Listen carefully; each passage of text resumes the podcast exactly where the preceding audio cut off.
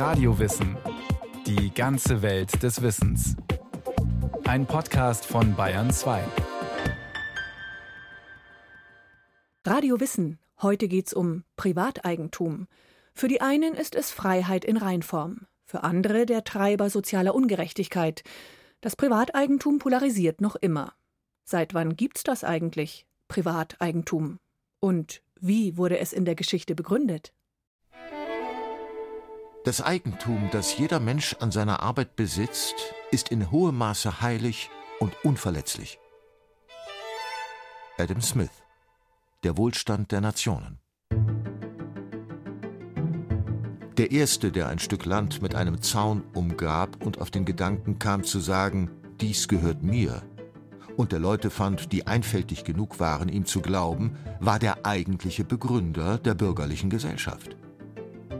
Jean-Jacques Rousseau Diskurs über die Ungleichheit Alles meins. Die Puppe, das Spielzeugauto, die Kaffeetasse, der Laptop, der Garten, die Eigentumswohnung.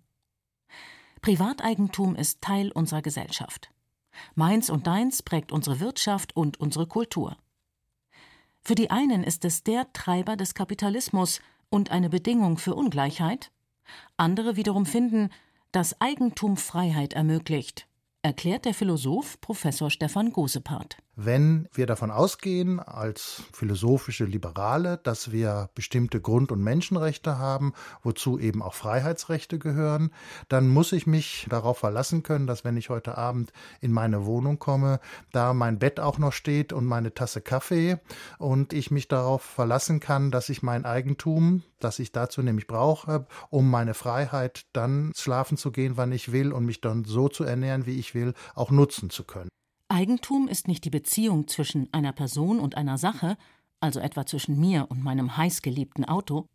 Es ist eigentlich die Beziehung zwischen mir, dem Auto und den anderen. Also all denen, die nur daneben stehen, wenn ich den Motor starte. Denn Eigentum heißt immer auch, andere auszuschließen. Ist das gerecht? Wie viel Privateigentum und Privateigentum an was braucht man, um seine eigenen Freiheiten zu sichern? Und kann man eben, wenn man zufällig der Stärkere ist, der Mächtigere, derjenige, der mehr Geld verdient hat, kann man dann anderen die Güter wegkaufen, sodass die nur noch das kriegen, was übrig bleibt?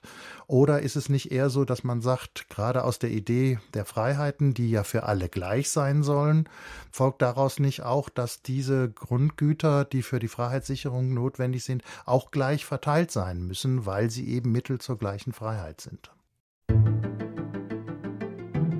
In unserer Gesellschaft hat der Eigentümer die Verfügungsrechte über seinen Gegenstand im Rahmen der staatlichen Regeln. Das Auto gehört mir zwar, aber ich darf nicht mit Tempo 150 durch die Innenstadt rasen. Der Hund ist meiner, aber ich darf ihn nicht quälen. Und in einem historischen Viertel darf ich nicht unbedingt ein Hochhaus bauen, auch wenn mir das Gelände gehört. Für das Gemeinwohl kann der Staat also einschreiten.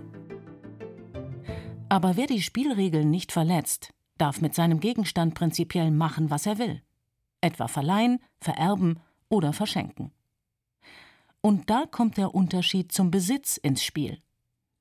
Wer etwas besitzt, hat den Gegenstand tatsächlich inne. Zum Beispiel jemand, der in einem Haus zur Miete wohnt. Aber gehören tut das Haus dem Eigentümer. Der Dieb, der die Bank überfällt, sagt der Sozial- und Wirtschaftshistoriker Professor Günter Schulz, besitzt das Gestohlene, aber er ist nicht der Eigentümer.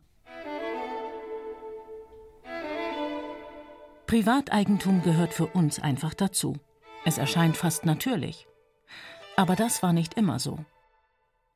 Auf die Urgeschichte lässt sich der heutige Begriff von Eigentum schwer anwenden. Das sagt Professor Harald Meller, Landesarchäologe von Sachsen-Anhalt und Direktor des Landesmuseums für Vorgeschichte in Halle, in einem Telefongespräch mit Radio Wissen. Für eine bessere Tonqualität wird es hier zitiert wiedergegeben. Was es in der Urgeschichte sicherlich gibt, und zwar schon bei Jägern und Sammlern, ist Privateigentum in der Form, dass einzelnen Personen ihre persönlichen Gegenstände gehören, etwa Jagdgerät oder Schmuck. Allerdings ist das natürlich ein sehr reduzierter Eigentumsbegriff, weil das praktisch nur das ist, was man unmittelbar am Körper trägt, die Kleidung, oder das, was man unmittelbar für die Jagd oder ähnliches benutzt. Es scheint eher Besitz gewesen zu sein als Eigentum.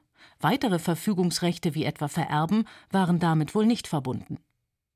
Auch die Vorstellung von Eigentum an Grund und Boden gab es damals nicht. Das änderte sich mit der Jungsteinzeit, als der Ackerbau aufkam.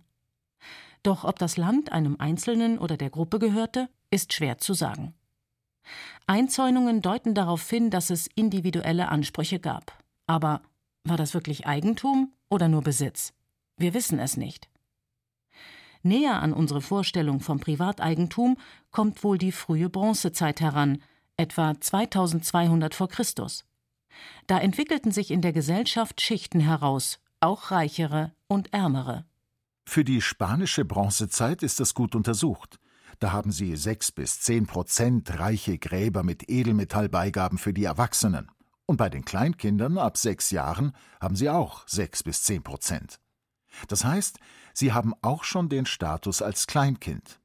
Als Kleinkind können sie keinen Status erwerben, das ist festgelegt. Und das kann sein durch Familie oder etwas anderes. Und so können sie das als Archäologe ermitteln. Es gab also wohlhabende Familien, die wertvolle Gegenstände besaßen und wohl an ihre Kinder weitergaben. Wie diese Gesellschaften genau zum Eigentum standen, können wir nur erahnen. In der Antike wissen wir mehr darüber. Schon die alten Griechen philosophierten übers Eigentum. Platon entwarf in Athen die Idee eines idealen Staats. Einige sollten darin kein Privateigentum haben, nämlich die Philosophen, die Herrscher und die Krieger, die die Gesellschaft schützen. Bernd Ludwig, Professor für Philosophie an der Universität Göttingen. Die politischen Führungseliten haben sich sozusagen von eigenen Partikularinteressen zu lösen. Das heißt, einerseits bei der Kindererziehung die individuelle Beziehung zwischen Eltern und Kindern aufzubrechen und beim Sacheigentum Verfügung über äußere Dinge wie Wohnung, unmittelbarer Lebensbedarf, dort also einfach das individuelle Interesse sozusagen auszulöschen. Sie sollten sich also um Wichtigeres kümmern als um das schnöde Privateigentum. Schon Platons Schüler Aristoteles sah das anders. Für ihn stand fest, dass der Mensch Eigentum braucht, um sich selbst zu entfalten. Kurzum, die Menschen haben Interesse an ihren eigenen, ihnen zukommenden Objekten, Gegenständen, Beziehungen und nicht sozusagen ein unmittelbares Interesse an dem, was sie mit anderen teilen. Aber stimmt das überhaupt? Schließlich nutzten im Lauf der Geschichte viele Menschen Eigentum auch gemeinsam, etwa im Dorfverband. Gemeinsam bestelltes Land gab es in Europa über viele Jahrhunderte hinweg, sogenannte Almenden, erklärt Günter Schulz in einem Telefongespräch mit Radio Wissen. Für eine bessere Akustik zitieren wir ihn hier. Bei der Almende nutzt man einen Teil der knappen Ressourcen gemeinschaftlich, etwa den Wald, in dem man die Schweine dorthin treibt, oder den Dorfanger, wo man die Ziegen hält, oder indem man den Dorfweiher gemeinsam befischt. Dafür braucht es Kooperation und eine Einigung darüber, wie viel man tut. Man kann einen Weiher ja unterfischen oder überfischen.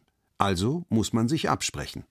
Und das klappt in der Regel nicht, behauptete zumindest Garrett Hardin in seinem Essay aus den 1960er Jahren Die Tragik der Almende. Eine berühmte These ist eben die, dass das zu einer Übernutzung führt. Wenn ich meine Kühe schicken kann und mein Nachbar auch und sich keiner darum kümmert, dass das Gras äh, wieder regenerieren kann, dass die Zäune repariert werden oder was immer da passieren muss, dann wird diese Nutzung der Commons dazu führen, dass es übernutzt wird. Oder wenn im Teich jeder fischen kann, dann sind nach einer Saison gar keine Fische mehr da. Das führt zur sogenannten Tragik der Almende weshalb viele die Auffassung vertreten, mit Privateigentum wird nachhaltiger gewirtschaftet. Sobald mir der Acker gehört, gehe ich sorgsamer damit um. Ist das wirklich so? Die Nobelpreisträgerin Eleanor Ostrom hat gezeigt, dass Menschen durchaus miteinander kooperieren und Regeln aufstellen können, um Ressourcen zu schonen. Im 20. Jahrhundert taten sich etwa Fischer aus den USA zusammen, als es ums Überleben ging. Ihre Hummerbestände waren überfischt. Deshalb verabredeten sie, trächtige Weibchen wieder freizulassen. Mit einem kleinen Trick, damit sich alle daran hielten. Vorher wurden die Weibchen gekennzeichnet. So konnten Schummler den markierten Fang nicht verkaufen.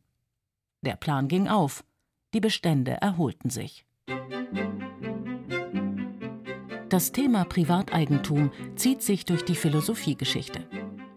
Zum Beispiel in den Schriften des Aufklärungsvordenkers John Locke aus dem 17. Jahrhundert.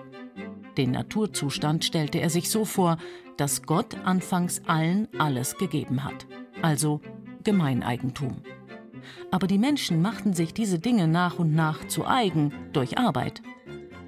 Er schrieb in Zweite Abhandlung über die Regierung Wer sich von Eicheln ernährt, die er unter einer Eiche aufliest, oder von Äpfeln, die er von den Bäumen des Waldes pflückt, hat sich diese offensichtlich angeeignet. Niemand kann bestreiten, dass die Nahrung sein ist. Ich frage nun, zu welchem Zeitpunkt wurde sie sein Eigentum? Als er sie verdaute oder als er sie aß? Als er sie kochte? Als er sie nach Hause brachte? Oder als er sie aufsammelte?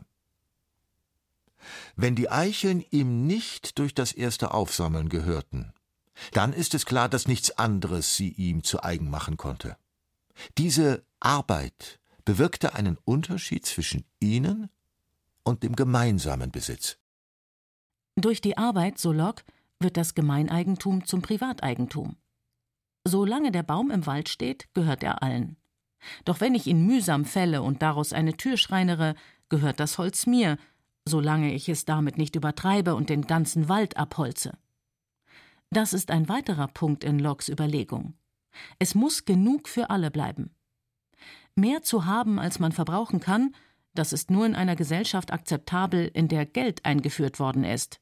Für Locke war das Geld eine Art stillschweigender Vertrag, dass man Vermögensunterschiede akzeptiert.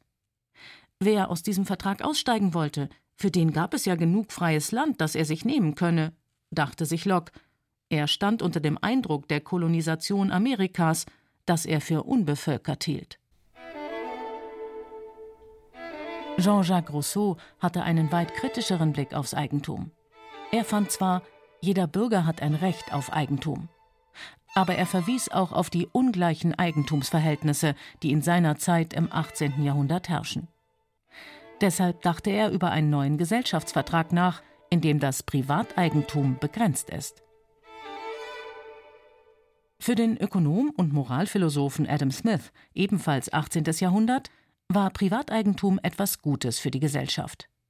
Für ihn war wirtschaftlicher Fortschritt nur möglich, wenn der Staat privates Eigentum sichert. Reinhard Zintel, ehemals Professor für politische Theorie an der Universität Bamberg, erläutert den Gedanken. Wenn ich Privateigentümer bin, habe ich den Anreiz, das bestmöglich zu verwerten. Das heißt also, die möglichst attraktive Verwendungsmöglichkeiten in Kooperation mit anderen zu finden. Es ist nur dort zu investieren oder dafür auszugeben, wo ich möglichst was Bestmögliches dafür bekomme. Davon, dass jeder seine eigenen Interessen verfolgt, profitieren nach dieser These letztlich alle. Die Idee von der unsichtbaren Hand hat Smith zu Unrecht den Ruf eingebracht, dem Markt ohne Rücksicht freien Lauf lassen zu wollen. Dabei darf der Staat bei Smith durchaus eingreifen, wenn der Markt versagt. Und ihm war klar, wo viel Eigentum ist, ist auch viel Ungleichheit. Privateigentum und Ungleichheit. Diese Verknüpfung zeigte sich ganz dramatisch in der Zeit der Industrialisierung. Es war eine Zeit großer Umbrüche.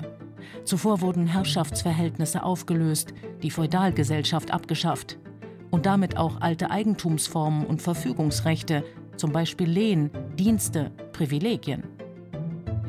Als erste Verfassungen entstanden, spielte das Privateigentum darin eine große Rolle. In der französischen Menschenrechtserklärung von 1789 wurde der Staat dazu verpflichtet, auf willkürliche Enteignungen zu verzichten. Die Argumentation jener Zeit, der Mensch hat ein Recht auf Privateigentum, nur so könne er sich entfalten und selbst über sein Leben bestimmen. Mehr Freiheit, das war ein Ziel der Bauernbefreiung. Sie wollte der Landbevölkerung mehr Rechte übers Eigentum verschaffen. Denn bis Mitte des 19. Jahrhunderts waren diese meist von Grund- und Leibherren abhängig. Die Bauern bewirtschafteten zwar Land, aber es gehörte ihnen nicht oder nicht vollständig. Einen Teil der Erträge mussten sie dem Grundherrn abgeben und einen Teil ihres Erbes bekam oft der Leibherr. Aus dem preußischen Regulierungsedikt von 1811 Allen jetzigen Inhabern jener erblichen Bauernhöfe und Besitzungen wird das Eigentum ihrer Höfe übertragen unter der Verpflichtung, die Gutsherren dafür, wie nachstehend verordnet ist, zu entschädigen.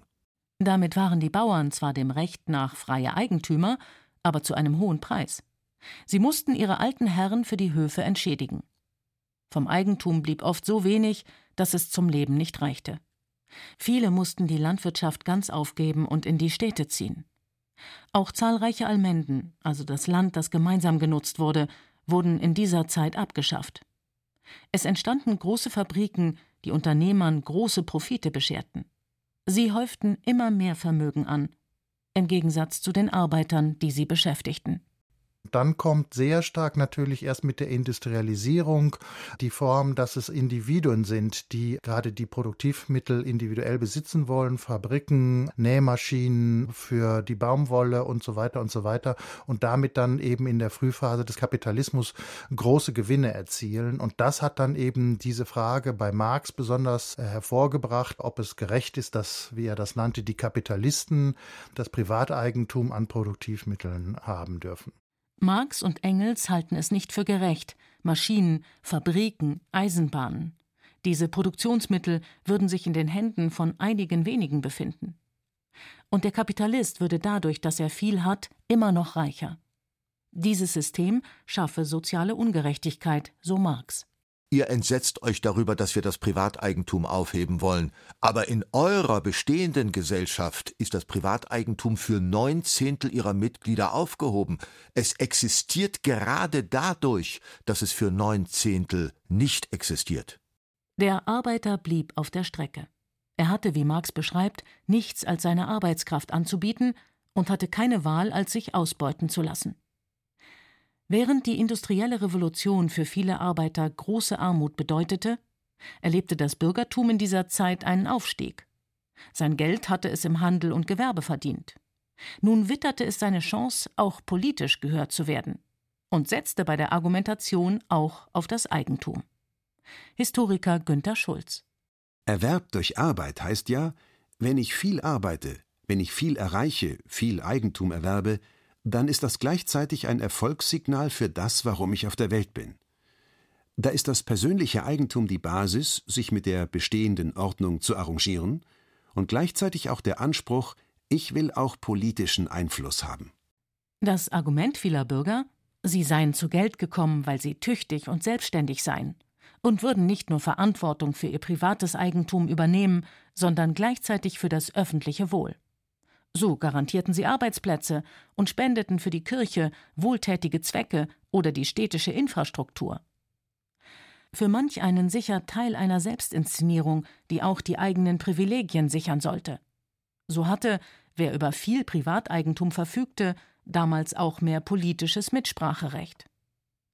Beim Zensuswahlrecht zählten etwa die Stimmen von denen mehr, die ein bestimmtes Einkommen, Grund und Boden oder eine Funktion im öffentlichen Dienst hatten. Nach unserem Verständnis eine ungerechte Regelung. Günter Schulz erklärt, wie diese begründet wurde. Wer in der Stadt Grundeigentum hat, der ist auch gleichzeitig, wenn er dann wählt, verantwortlich für das, was er tut mit seinem Vermögen. Die heutige Bürgergemeinde ist über die Steuern verantwortlich, aber nicht unmittelbar mit dem persönlichen Eigentum. In der Stadt des 19. Jahrhunderts sind die Wohlhabenden wahlberechtigt, das heißt, wenn sie ausgabewirksame Beschlüsse treffen, sind sie über ihren Grundbesitz gleichzeitig die, die das bezahlen müssen. Bis heute weisen viele vermögende Konzernvorstände und wohlhabende Unternehmer oft darauf hin, dass mit dem Eigentum nicht nur Rechte einhergehen, sondern auch Pflichten. Etwa Unternehmenssteuern oder die Verantwortung für die eigenen Beschäftigten. Nach der Idee der Sozialpflichtigkeit wolle man der Gesellschaft außerdem freiwillig etwas zurückgeben. Viele treten als Kunstmäzene auf, unterhalten Stiftungen oder fördern die Wissenschaft. Das fördert ganz nebenbei auch das eigene Image. Auch unser Grundgesetz verknüpft Eigentum und Gemeinwohl. Artikel 14 Eigentum verpflichtet. Sein Gebrauch soll zugleich dem Wohle der Allgemeinheit dienen oder zumindest nicht schaden. Wenn das der Fall ist, kann der Staat in die Verfügungsrechte des Eigentümers eingreifen Fabriken zum Beispiel in unserer Gesellschaft sind Privateigentum. Die These, die da meistens hintersteht, ist die These von Adam Smith, dass Leute, die aus Eigennutz wirtschaftlich arbeiten, insgesamt damit auch der Gesamtwirtschaft und damit der Gesamtgesellschaft Nutzen bringen dann darf jemand auch dieses Privateigentum haben. Wenn aber zum Beispiel klar wird, dass er mit der Art und Weise, wie er die Firma nutzt, eher der Gesellschaft schadet, weil er zum Beispiel mit seinen Computern äh, die Gesellschaft überwacht, dann wird in das Privateigentum eingegriffen und dann wird gesagt, dann darfst du diese Firma oder diese Computer so nicht mehr nutzen.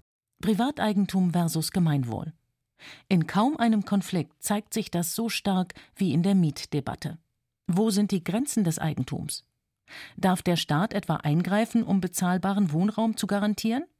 wenn Spekulanten zum Beispiel Wohnungen jahrelang in zentraler Citylage leer stehen lassen, weil sie hoffen, irgendwie in Zukunft die Immobilie besser verkaufen zu können oder besser vermieten zu können.